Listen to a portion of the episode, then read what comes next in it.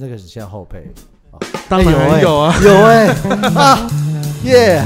呜，对啊，当然有的。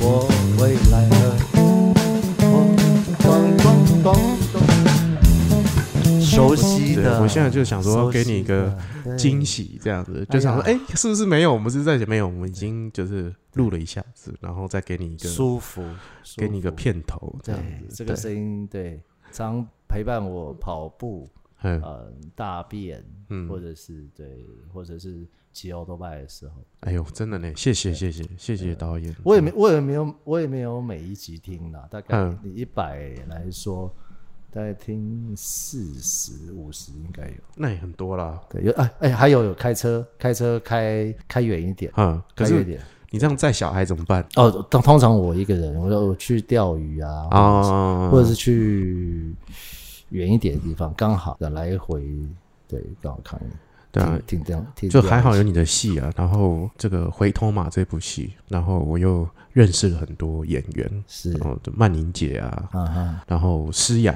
诗雅，我是这出戏跟她才比较熟。我本来是想说是不是要约她来这样啊，但我想在这个这段防疫期间，还是先待在家里好了。也好也好。对，然后再来就是那个柔明老师，哎对，，听众朋友还不晓得我是还没有还没什开场，么什么哪个家伙？对对，我来开场一下，好欢迎收听恰吉老罗的演员日常。大家好，我是老罗。嗯，现在已经听到一个熟悉的声音，这一集又是百集回娘家。那哈，呃，我非常的荣幸呢，请到了这个我们之前很不容易又合作了一次的导演薛朝辉导演。对，叫我阿辉，阿辉导演，我阿辉就好。对，那因为之前那个跟诗雅，大家可以回去听我跟诗雅就是讲的那两集。然后因为我们是因为《月光下的回头马》这出戏呢，然后比较熟识啊，然后才发现他的经历非常的惊人。那我想辉哥现在已经是如火如荼在做剪接了吧？对对，个茫然阿青嘛，是我一个很很嗯很好的跟很多人连接的缘分的开始。然后后来隔了一年，在一年我又就拍了呃新的一档，也是人生剧展啊。哈嗯。人生剧展都很艰苦啊，预算啊各方面。嗯，那嗯比起方方其实比较有经验一点了，可是还是很艰苦，我相信啊，我相信，虽然我每次都只去拍那个一天啦，都是关键呢、都是关键。呃，我相信，我我在盲人阿青的时候，那个时候真的是非常非常的艰苦，对，但是呢，剧组非常的有温暖。我很高兴又回来，然后今天我录的时候，呃，你们可能不时会听到那个一种好像哦，对他喝酒对了，对，现在是现在是晚上，啊，晚上我就哦进入我这个，人家阿斌都可以喝得很呛，开始录，我现在所以所以阿斌就是蔡有斌灵芝草人那一集，因为他喝醉了，对，他而且他录到一半脱衣服，哦那一集我就听了笑的要死哎，我对啊，还在积极的想要联络他一下。一百集了，一百多集了嘞哈。嗯。对啊，我光是我认识的大概就有二二十二十集有二十集左左右是我认识的人。地普哥包括这就一定超过了，当然了，当然，就是我觉得这个缘分都是从盲人阿青开始啊。是对，就是从像地布科也是盲人阿青的这个监制嘛。对对啊，然后也是他这个用一种强压头的方式，就是挖挖一个坑嘛。对对对对对，明仔载库拉，好，对搞你欧本本库拉啊，跟我是比较老一点的，库拉就是坑了，哈，嗯台语。明明仔载库拉搞你欧本本，对，结果呢，他挖完他就走了。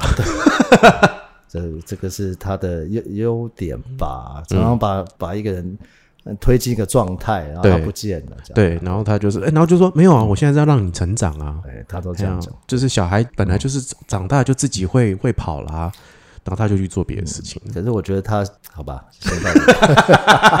我们要再开一集干掉。上次这个 菜鸟听你说那一集，已经干掉他半集啊了。他有听吗？我不晓得，没有没有，他没有听，他不会听的。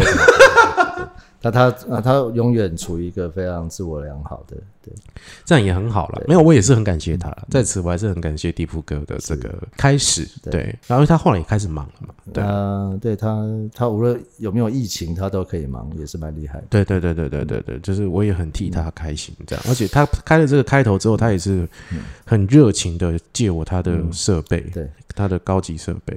好吧，一百集耶不容易耶。走就是走到第一百集之后，就好像就是好像喘了一口气。你你自己，你可能会问我那个最深刻的几，最是印象深刻的几集啊？我我等一下可以回答。那我问你呢？你自己深刻印象、印象深刻的，深刻印象哦，嗯，还有一回忆起来啊，哪哪几？蔡佩离子啊，哦第一集是，然后主要第一个是第一集，嗯哦、就是不知道在什么开始就，哦然后再来是窥视咖啡，啊，第一集那是一个婴儿离开子宫，然后嗯，看到世界的，对，就是很懵懂，对对，现在听可能会有点失败，但是我还是没有把它删掉。嗯嘿，不会啊，不会啊，蛮自然的。我有想过是不是偷偷的重录了没有？有有，我之前有听你跟 Dave 哥讲这件事情，我就不用哎、它永远就是存在嘛。对对，嗯然后再就是奎斯咖啡，因为奎斯咖啡那一集有让我尝试到嗯嗯，失败，哦，但它不是下载量的失败，它不是，就是在录制过程当中的失败。怎么说呢？我听不出来呢，因为我录了三次，原因是技技术方面嘛，还是、嗯，没有，就是我个人的方方面，就是说那个时候有点 gay 搞了，我自己自以为是，以为自己是什么深夜广播主持人，哦，然后就换一个 style，对，就是想要装模作样，但是后来发现，其实后来大家都很僵硬。哦。那时候是录完是那个地步，就说，哎，不行哎，我觉得你们要出去抽个烟，还是你们出去聊个天？就很刻意在设计对对桥段，或者你自己的语调，对都有都有，OK，就是很 K 啦，了解也使对方也不自然，很僵硬。呃，做呃，其实很做很多事情都是这样子，嗯，就是你你越刻意的去设计或者什么，通常都不见得会有很好的效果。我、我常常觉得一件事情会做得好，不是啊，我我们是比较，我们这种人比较驽钝啊，哦但就是呃，我我不是说只有我啦，但我觉得这个世界上一半都是，呃，会把一件事情做得好，通常是来自于非常非常多的经验，然后累积到那一次，对。那你可以做得非常自然。嗯，那就像李小龙说的那个什么，呃，我我我不怕一千，我不怕那种会一千种拳法嗯招式的人，我怕那种一天踢同一种招式的人。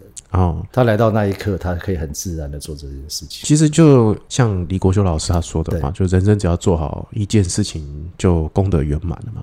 其实也、道理也是相通的对啦。，因为那件事情你你通了，你其他也就通了。我对对对对对对，哦，所以那一次让你有这种体会，那也很棒啊。就是事情就是从不知道到知道这个这个过程，其实前十集都还蛮蛮不知道的。对，蛮不知道，都很不知道。应该前十集很明显，然后前三十集有慢慢的在改变。但我觉得是，如果按照整个历程来讲，是心境上改变了许多。嗯嗯对啊，然后再来就是蔡佩离子，嗯，在蔡佩离子，因为我一直觉得他很不错，他的、的他红了嘛，所以他的、也许他的生活面或者他心态的部分，也许都有很好，嗯嗯。就没有他一坐下来跟你讲说，啊，我现在就在低潮，你怎么样？啊，对对对，对，然后他也很直接跟赤裸，他也不给你隐晦，就是什么哦，我就跟你讲我现在的状态是什么。那其实呃，蔡佩离子以后或者偶尔，当然那个是那个老谷，啊老谷，OK，嗯，好，就算老古讲一些很新鲜、很猎奇的事情，我觉得最后你所有的应该说大部分还是走心了、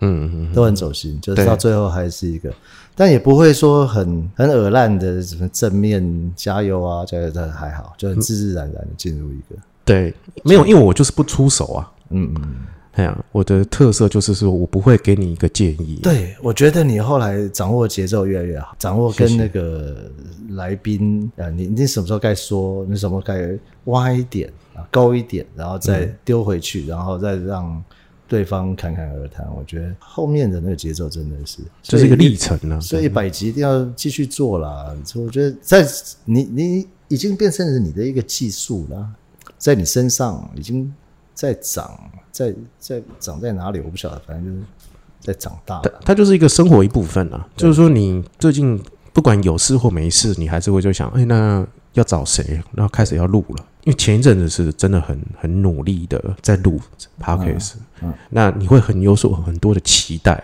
就后来就是，哎、你 其实期待落空，后来你会发现，好像其实也不用太去期待你在录这件事情。呃不过我觉得，嗯，包括我们现在聊到你回去剪接，或者说往往后你要做，我觉得我在听别人 podcast 或者你的，我都一样。我我个人啊，就是听你们聊天，呃，东一句西一句，我觉得很棒。可是我我没有办法听太久的，跟我我的听众了哈，我我太无关的事情听太久。嗯嗯嗯嗯，哦，所以说只一直在讲你们两个的感受，嗯嗯嗯，只是你们两个，只是老罗与某某人，老罗与老古，老罗与辉哥，老罗与地婆哥两个人的感受，我觉得一下下可以，可是太久，我觉得应该要赶快进入到，或者剪接要剪到，嗯，对听众觉得有有趣的事情，有趣的事情不见得是搞笑，我觉得你的、你的 podcast 不见得一定要走搞笑路线，有时候来好笑就好笑，那个对方那个来宾可能搞笑就让他是搞笑，那个很自然。嗯，有时候是猎奇，比方说那个老古老古，哎、我呃我我我推荐很多那个嗯，就是学生或菜这呃这个传播营业圈的菜鸟，他们听了还蛮听得进去，对他们就很受用。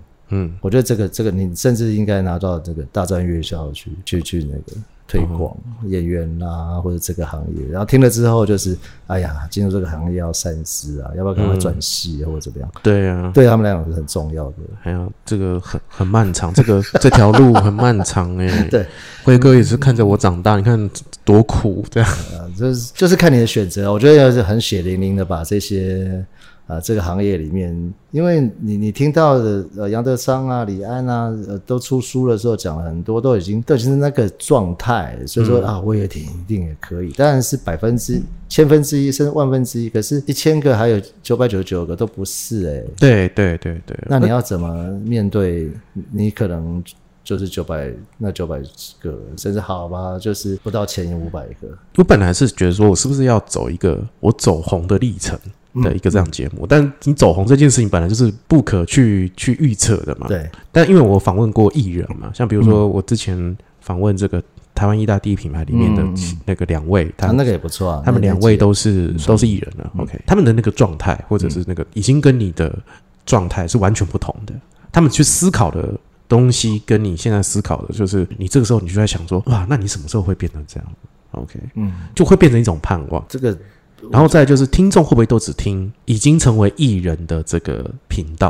啊哈，对对对，而不是说听我像我这种，就是说还在这个胡同里面挣扎，然后在想说天堂有路你不走，地狱门偏要钻，就是、呃、已经到了一个死胡同，还硬要打个洞往前冲。所以呃，我我一百人嘛，所以我觉得它会变成一种定位耶，这个定位也变成一种自然而然的呃人生的一个状态，就是、嗯呃，老罗你一直呃嗯这么长久以来处于这个。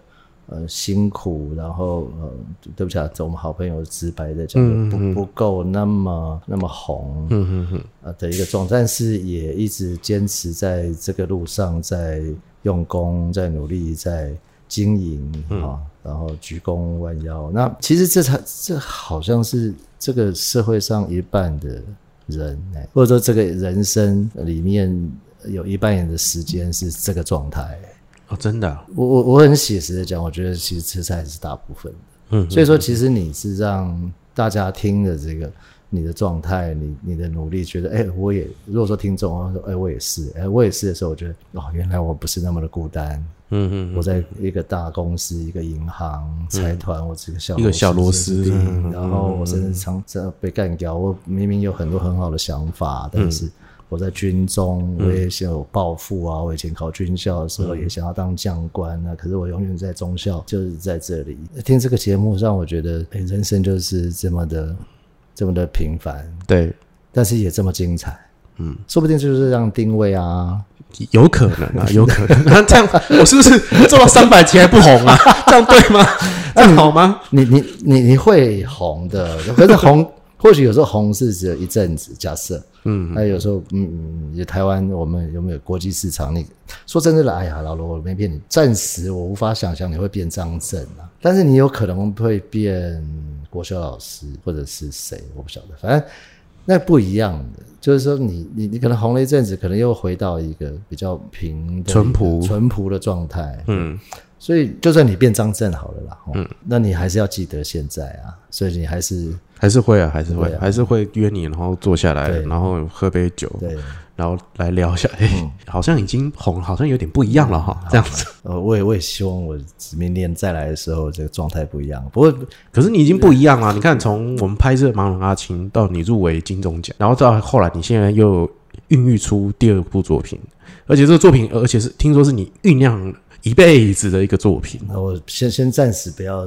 先先先到到这里就好了，因为我我现在还没有把握说，嗯，这个新的作品我能不能超越《盲人阿青》，或者说能够能够多好？因为现在还在剪接，嗯，还在做后期，那个版本可能还是比较，还是没有把握了。对对，还没有把握，还没有把握。老实说，因为 ING 啦，进行式就是嗯，好像好好几个导演都会这样子。我上次阿青的时候也是这样，就第一次剪出来的时候都会骂自己，嗯，然后甚至有一点觉得啊，我完了，我的我我这辈子这个影影影视生涯，生涯就到此为止了。嗯，嗯，有那个时候我在旁边，你们好像剪了前面五六版，我都在旁边。对，然后慢慢去讨论，慢慢去对，后来还是哎还好，哎 OK 还能看，但是就就会检讨。那我这次的企图心更大一点哈，一定了，一定企图心更大。对企图心更大，你就会做一些你本来不会的事情。那这些不会的事情，呃，放到你眼前，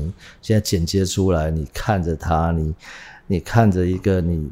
你你可能捏的不够好的的陶瓷或者什么东西，你你看着它，你会觉得糟了这样子。不晓得可能上了色或者上了釉或者进了烤箱，再再出来会好一点。我现在还不晓得，所以先先暂时到这部片的的确是会上演，它叫《月光下的回头马》，到时候再批评指教。不过我目前我还没有把握。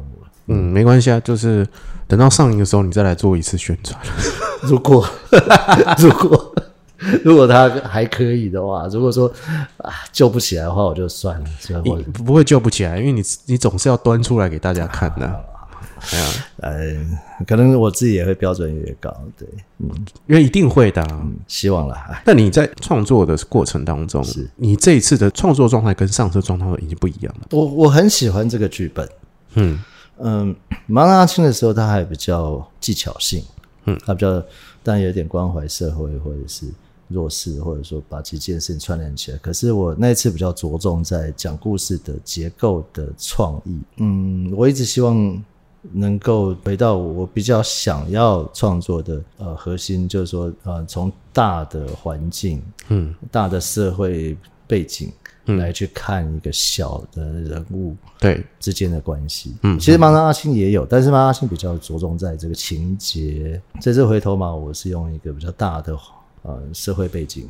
嗯环境包装啊啊，或者说应该说用与家庭里的父女的关系去讲这个大的社会环境，这是这我蛮喜欢这种关系。你这时候在创作的时候，因为我相信每个导演在创作每部片的时候，可能都会以一部电影当做嗯嗯，灵感起源，或者是是也不能讲借鉴啊，借鉴感觉好像是抄袭，不能这样讲。嗯就像有些人在写稿、写书的时候，他不停听一首歌，哦，对对哦或者听一张专辑，对哦，然后或者是他可能会不停的看某一部电影，对，他想在这部电影里面去寻找一个灵感，或者是去寻找一个生命，每部片的生命在这里头对。这样，那你在创作这两部电影的时候，有这样吗？嗯，分两条来说吧，就是说，有时候它是累积出来的。比方说，我这个年纪啊，快快五十岁，其实五十了。嗯我我常用“快”这个字啊，五十 OK。然后那个，可能我年轻的时候就是杨德昌、侯孝贤、呃万人啊这些东西我，我当时看的时候并不确定我以后要做做这件事情，但是那个影像的叙事，或者说那些影像，从常常是会有一个一些大的社会背景，嗯。呃，来去呃缩影在一些小的人物身上。嗯嗯那甚至有的有的是更直接的去碰碰撞，或者是碰撞政治、社会呃等等的议题。嗯所以这也可能是一直到现在，呃，台湾的影像呃，无论什么年纪都会有这个这个脉络。嗯啊，都会有这样的一个，只是说叙事的方式会越来越活泼，或者说不同。有一部电影我会一看再看，嗯，叫《甜蜜蜜陈可辛的《甜蜜蜜》，》，陈可辛的《甜蜜蜜》。因为许兆任导演也有一部《甜》，秘密。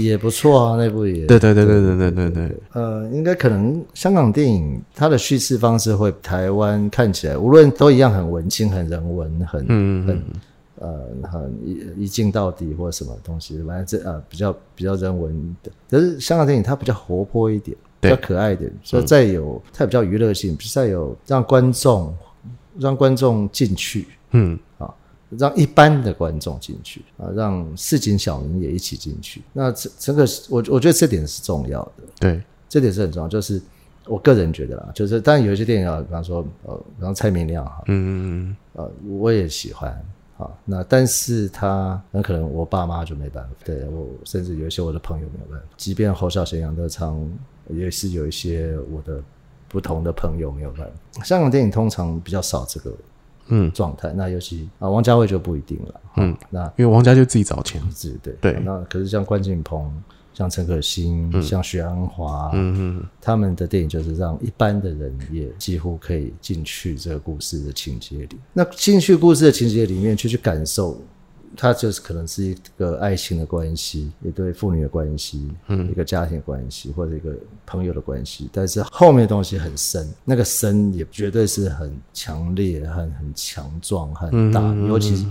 尤其有两部，就一个是《甜蜜蜜》，一部一样也是用邓丽君的歌去发展的《千言万语》嗯，哦，徐安华的。嗯，那我特别要讲《甜蜜蜜》呃千千言万语来比较，我没有是好坏的，就是甜蜜蜜》的那一种，嗯，让呃更庶民，然后《甜蜜蜜》它的这个流动感，它的时间性，然后这一对呃一两个从大陆来到香港嗯呃讨生活的年轻人，嗯，然后他们也不是情侣，但是寂寞，然后变成情侣，对，然后呃时间的关系一直流动到他们可以在香港活下来，嗯甚至后来到美国去。对，然后到美国去的时候，中国已经渐渐崛起。嗯。那他们要回去中国吗？就在这个时候，邓丽君死了。那邓丽君是台湾人。嗯。啊，这首歌。哒哒哒。哒哒哒。啊，很难过哎。对。那一幕他们呃在街上又遇到了，对。在街上遇到，然后他就黎明演的那个角色叫李小军，对，啊，然后嗯，就跟这个呃叫张曼玉，张曼玉叫陈翘的这个啊，大陆的李翘。李翘李翘，他们明明就就说要分开了，就说我再也不要见面了，然后不小心把那个李翘这个张曼玉不小心按到喇叭，嗯。然后黎明就回头，啊，对，然后就跑过来，拥吻，就什么事，然后没有事就拥吻，这个非常，那个我真的是觉得。呃，永远看，永远还是很感动，因为那个吻不是一般的爱情，那个吻是一个很强大的连接，嗯，很很很时间性的、很很很深的连接，而且就是这个吻完之后，他们就下定决心要要在一起，要跟彼此要的要伴侣伴侣告白说，哎，我其实我我我我喜欢的人是谁？对对对是对方，不是然后去要跟自己彼此的对方告别前，他们呃做爱，嗯。那个做爱不重要，但是非常的性感，那个性感是非常的深呃很很深沉的。对，然后呃张曼玉就在那个黎明的怀里问问了用普通话，嗯。其实我们都知道他们普通话不够好，可是可是我观众都可以原谅。他用普通话问说李小军同志，我们现在该怎么办？嗯，好，那这个版本我知道有两个，有在香港它是用种用广东话的，对对对对对，在台湾有两个版本，一个是全部广东话，一个是台湾的配音员配音，但可是到那一句的时候是原因，原音，对，可是是普通话。嗯。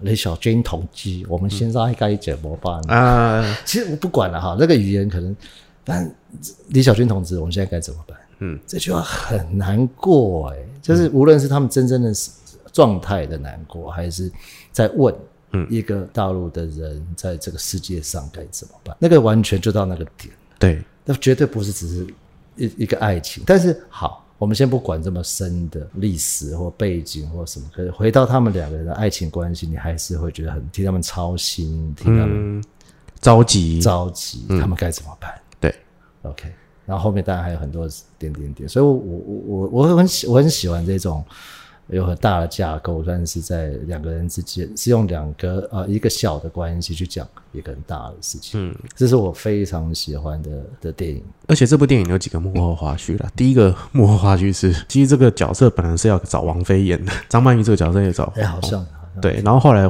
王菲不演，所以呢，他才张曼玉。啊哈但是呢，张曼玉的，因为因为他们原本的角色设定呢，她其实是、嗯呃是一个大陆来的人，是对。但是呢，因为张曼玉的中文真的太破了，是是是，对所以他们只好赶快这个在设定当中改成广州来的！同志，所以就是一切就会合理化。哎，这个合理化也是很很，我觉得老天有时候就是要给这个合理化再变成更强化，因为因为他们从前面有一个对对话是这样说，哎，他说你不是香港人啊，黎明发现他不是香港人啊，嗯。因为当黎明也学稍微学会广东话的时候，说，哎，我才发现你你你不是香港人啊，嗯，他说我是啊，我我们广州都讲广东话的嘛，对对对。看香港电视的嘛，嗯。对不对？我们是那个状态，就是你很多话都很微妙。嗯，那如果王菲的话，如果说你从北京来或哪里来，可能就没有办法。呃我不晓得王菲为什么，可能有她的考量吧。嗯嗯嗯，如果讲讲起来，我觉得张曼玉演非常非常非常好，而且她在里面非常的美。哦，太美了。我觉得这辈子她拍拍的最美就是这部片了。那种村姑样，那种大拉的刚到香港的大陆女生的那种那种样子，到越来越细腻，然后越来越可以走到不到上流社会了哈，就是说走走走走到一个中产阶级。而且这这部戏才是陈可辛真的想要拍的。他其实那时候他第一部电影是《双城故事》，嗯那《双城故事》有点像是他自己半自传的一个一部电影，嗯，对然后后来才拍了这个《金枝玉叶》。啊，也很好看。对，那《金枝玉叶》就是红了嘛，红了之后呢，这个他的老板就说：“那赶快再拍第二集对。”那他就说，这时候他就打住，就说：“不行，这个时候我我有一个很想要拍的剧本，嗯嗯然后它是《甜蜜蜜》，嗯你愿不愿意让我拍？嗯，如果你让我拍，那我现在就帮马上就拍《金枝玉叶二》。金金枝玉叶厉害是那个叶玉卿的转变啊，那个袁咏仪啊，袁咏仪的转变，对不起，袁咏仪的转变，那个是是非常美的转变。嗯，那我猜你你这样讲起来，我我是不晓得他有跟老板呃坚持这个，可可是我猜那时候他坚持是我在猜想了，猜想的时候，因为那是一九九六年上演嘛，对，假设前置包括拍摄一年最快哈，那就是一九九五，嗯，甚至他剧本可能一九九三、一九九四就写了。那这个事情在更早以前嘛，然后才叫邓丽君死是在，反正可能、他可能这个按照这个 tempo 的话，一九九六一定要上映，因为一一过了一九九七，可能。这部片就不能不能上了。不能上，或者说不好处理了。对，有可能变成一个 timing 的状态。可是我们现在来看，它永远在那边，它变成永恒。对，他在一九九七年之前完成这个作品，嗯然后也恰恰的，我不晓得他原来有没有要设计邓丽君的的往生，可是嗯这件事情就变成这个整个故事很重要的一个关键嗯，的时间流。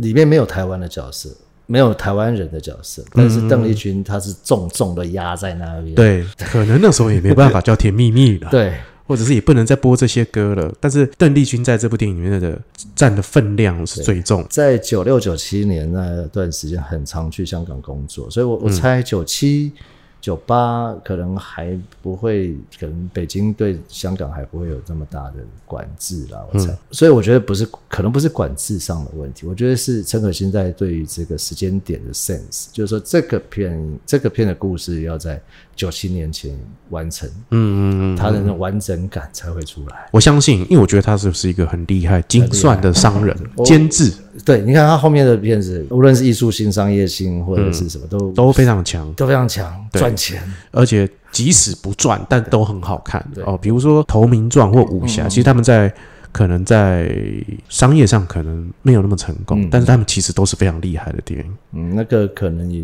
呃，他跟中国的关系，然后他的题材也必须要有所选择，并且要做的非常到位啦，就是说让两岸三地都可以。也只有他可以把黎明塑造这么好。哦哎，没错，对，我觉得黎明这辈子几个里程碑，第一个《甜蜜蜜》，嗯，第二个就应该就是《三金之回家》。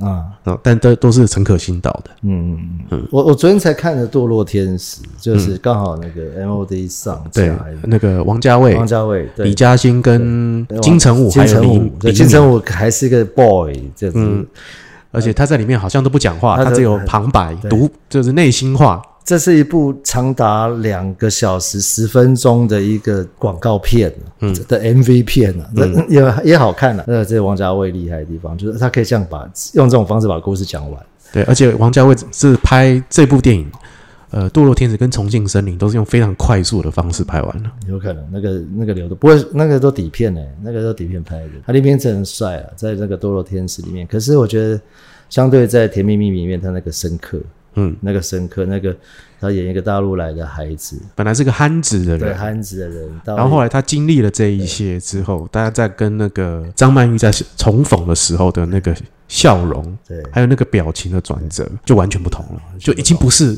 他已经不是原本的那个从大陆来的那个那个人了。对，里面还有一个角色我非常印象深刻，他虽然很点缀，但是这个点缀的很点题。嗯，呃，我下午还查了他的，这个他他是演这个角色里面就是黎明的姑妈，哈哈哈哈哈。呃，那个姓很不好不好发音，旭啊，一个言字旁一个者，嗯。然后我后来查一下，就是叫念旭旭什么，嗯，英文名字叫 Erin，嗯，他其实是一个早期香港的艳星，对，然后叫托托星艳星之类。跟那个邵英英呢，应该啊，是同期的，差不多对对。对，对那个年纪，所以是在呃一九九六年的时候，一九九五年拍吧，我猜，嗯，他年纪大概就是六十六十来岁这样子，演一个很呃，他他没有不正常，他他很正常，他大家以为他不正常，他有时候，可是他他还好，就是他他他就是接应这个大陆来的侄儿嘛，嗯，然后甚至他有房子可以住人家，可是他有个主线，也不用特别交代，就是他非常怀念那个威廉呢，呃，威廉的这个、真的有这个好莱坞明星，他一直觉得他有一天会来找他，嗯，他会嫁给他，对一个老太婆的少女心。这故事线是说，她是李小军，就是黎明演这个角色的姑妈。然后呢，她一直爱着一个这个好莱坞的影星叫威廉，对对。然后哎真，有其人，这个不，这就是有一个真的这个好莱坞还是英国的，我不晓得，反正对国际巨星，这反正是个就是很早期的一个国际巨星。然后呢，他一直说他其实他跟威廉曾经有，一夜情一个晚上一个晚上，然后他带大家去吃饭，然后他们还有就是一夜春宵，对。然后威廉也给他一个这个承诺，说会来找他，对，所以他就一直在等待。对。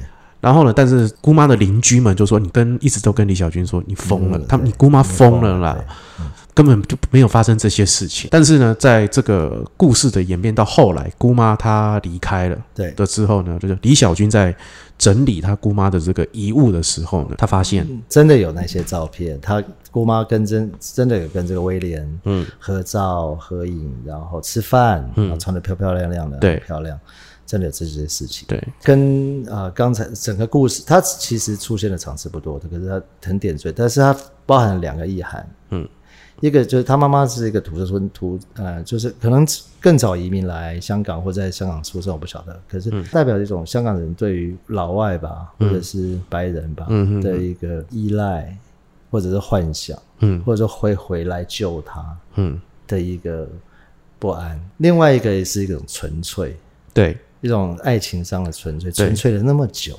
嗯，纯粹了那么久到疯了。那、那他那个剪接的点，那个就是他那个那个最后面啊，他才又看到外脸那个照片，就是就是他李小军跟那个张曼玉，呃黎明跟张曼玉又再度的有爱情燃起的那个，嗯所以。那个两个纯粹的关系和那个呃思考混乱的关系是混在一起的，我觉得那个非常的就是那个点应该就是在于李小军他那时候已经可能不相信爱情了，啊啊啊，对对，对，但他的姑妈始终都相信爱情，即便是疯了，对，即即便就是大家都觉得他疯了，对，但是他到后来他发现到啊，这原来姑妈说的一切都是真的之后对，就是我觉得这下的这个气质就是说啊，我觉得这只是要做一个对比，就是继续相信爱情跟你在爱情当中受挫，因为中间这个张曼玉就是她本来要回去跟她的男朋友。那曾志伟。曾志伟演的是她老公，对。就是说她要跟他告别，她就说，但是呢，曾志伟他那个时候在落魄，他要逃难。了。张曼玉在那个时候做的决定就是，那好，那我就跟着他走了。对，然后他就放鸟了，黎明在这个港边。我们都是小人物，所以这个故事里面的很多你你想坚持什么，你也没办法，你知道吗？就是他你是被时间、你被环境、你被大环境牵动、推着走。随波逐流，你也没办法，你你抗拒他，你还是被他推着走。我觉得这个是很写实的事情，就像老罗的 podcast 啊，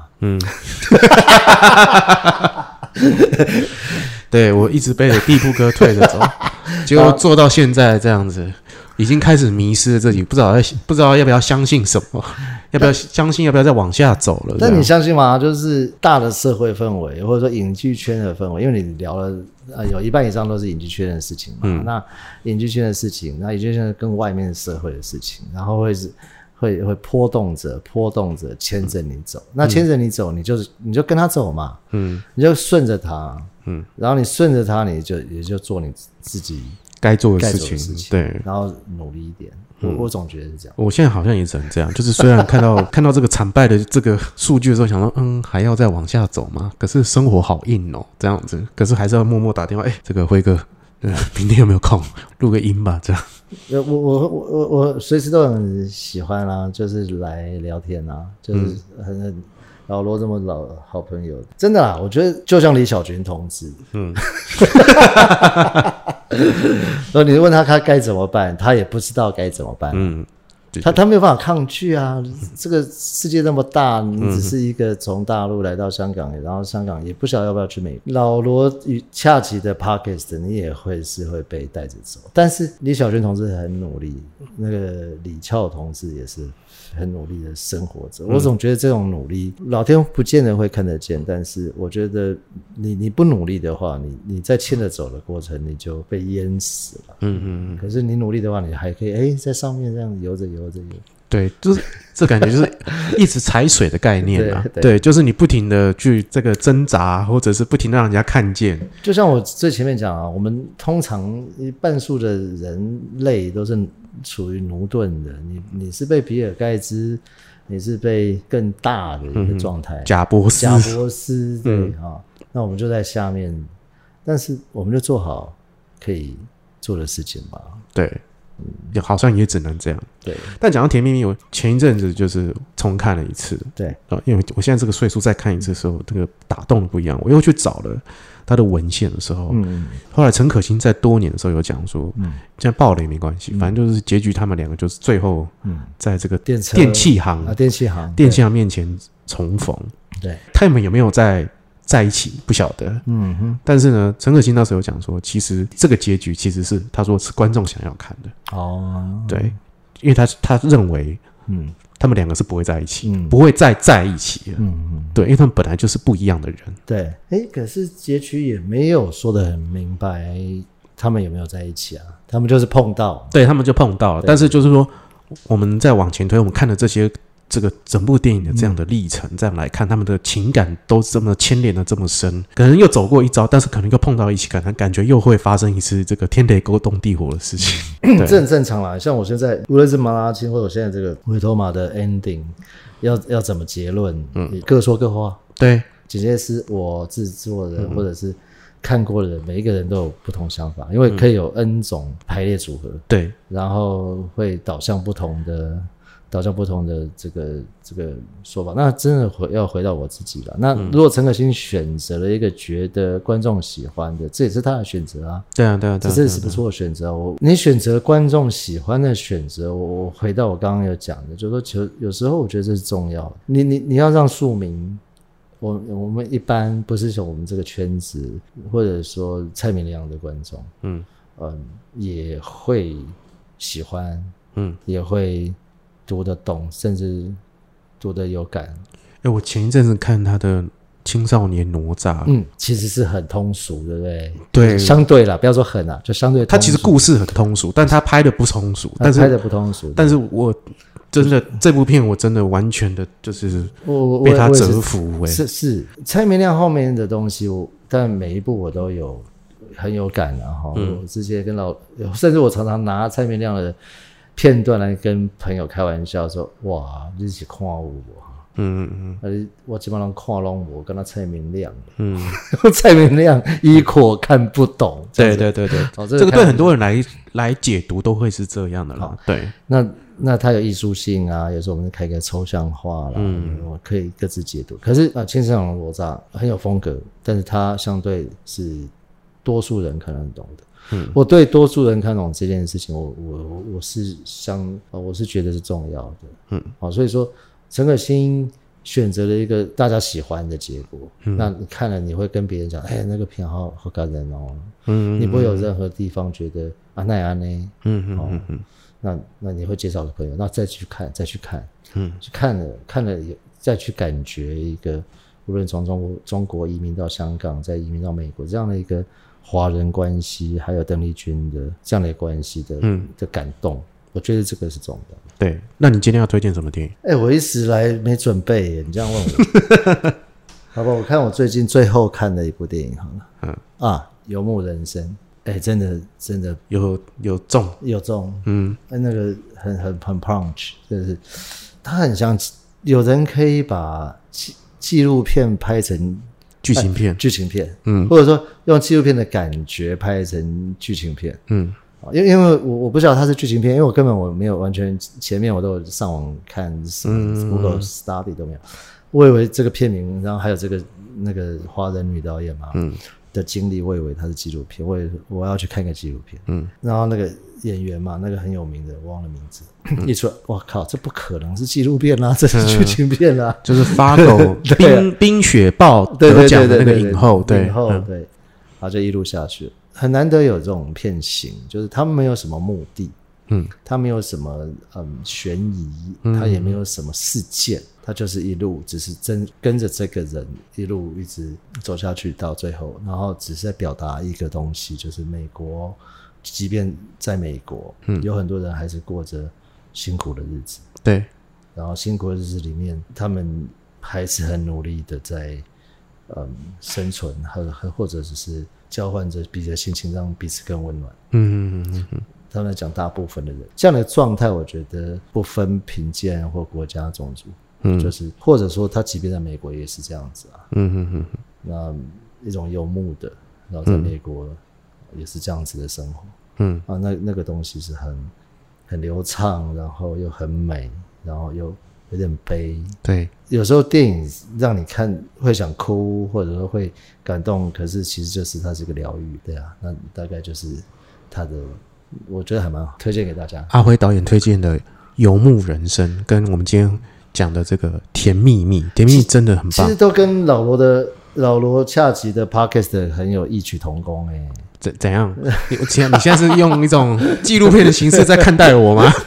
就是大家都过得辛苦嘛，对，你也在常常这一百集常常在表达这个事情。对啊，你就真的吗？你确定吗？要当演员吗？对，真的哦，红的就那几个哦你。要继续拍吗？对啊，每一集就哎坐下来，每次跟碰到阿辉导演，哎坐下来，哎我真的还叫他继继续嘛。阿辉导演说，没啊，你就去找个事情做嘛，哎呀，你去打个工嘛，去上个班嘛，有什么关系呢？这样子，我说哦好，那我就 不听话的就说，啊我再撑一下，没有，我我我没有叫他去，我是说呃，生活调理好，对，把生活应该是说把自己的平衡对对，给平衡好了，对，去运动，然后三餐温饱，嗯嗯，顾好，这个很重要，不要借不要借钱，嗯不要负债，然后过好生活，然后演员是你的置业，然后好好的坚持，大概就这样。对，我的建议是这样，嗯嗯嗯，对。然后我每次都说没关系，我就熬的这样。然后呢，然后隔隔一过一阵子，哎，你最近在干嘛？还是很辛苦哎、我最近在想说，是不是不要做了？对。然后就这样，我们的友谊都是一直在。那我还是建议你要演啊，演员不要放弃啊，只是说呃嗯、打个工也不错，呃就让自己温饱，就这样。很多演员其实也是这样子、啊，是的，是的，其实是真的是这样的，就是把，其实就是一种身心灵的平衡、啊。但是运动很重要。啊，运动很重要，运动省掉很多烦恼，嗯，真的，成本也很低。，对。我就是因为听了阿辉导演的话，我就开始骑脚踏车。对啊，然后每次就是吐的乱七八糟。你你骑车也好，跑步也好，你一搞就半天去了嘛，嗯。时间就过了嘛，嗯。啊，可是你不会觉得浪费掉，对。你不会这边窝在那边躺在那边，嗯嗯，或者看了重复看的电影，或者心思也会在对。因为这样萎靡了对。嘛，，那你最少你你你你跑个七八公里，然后前面包括洗澡什么的，嗯。呃，骑车骑个二十公里，包括前面准备一下，半天就过去了啊。差不多差不多啊，，那那你不会觉得呃，不要说充，一定很充实啊，你不觉得很浪费？嗯，因为它还是一种投资嘛，那是投资啊，你对啊让自己健康。对啊，那如果各位听众喜欢今天的节目的话呢，请你这个，如果你是使用 Apple Podcast，请给我五颗星，然后留言给我，哈，说你很喜欢，或者你有什么话想跟我说的话呢，请可以到我的粉丝专业，或者是我的 IG，现在改名叫恰吉老罗。那如果你要分享我的节目呢，或者分享我的单集呢，那请各位麻烦就是，请帮我就是贴在你的 IG 的现实动态，或者是帮其推荐给你一个朋友就可以了。阿辉导有没有什么补充？拜托，拜托，拜托，咱各位观众、听众朋友，哈，哎我我本来以为你可能会再讲个可能比较文青还是什么文绉绉话，结果现在变成这个恒春熙有没有？要个咱这个老罗恰吉的 Podcast，哈，对，哦，真好听，哦，真趣味，哦，啊，大家来分享，嗯，拜托，拜托哦。好，感谢阿辉导演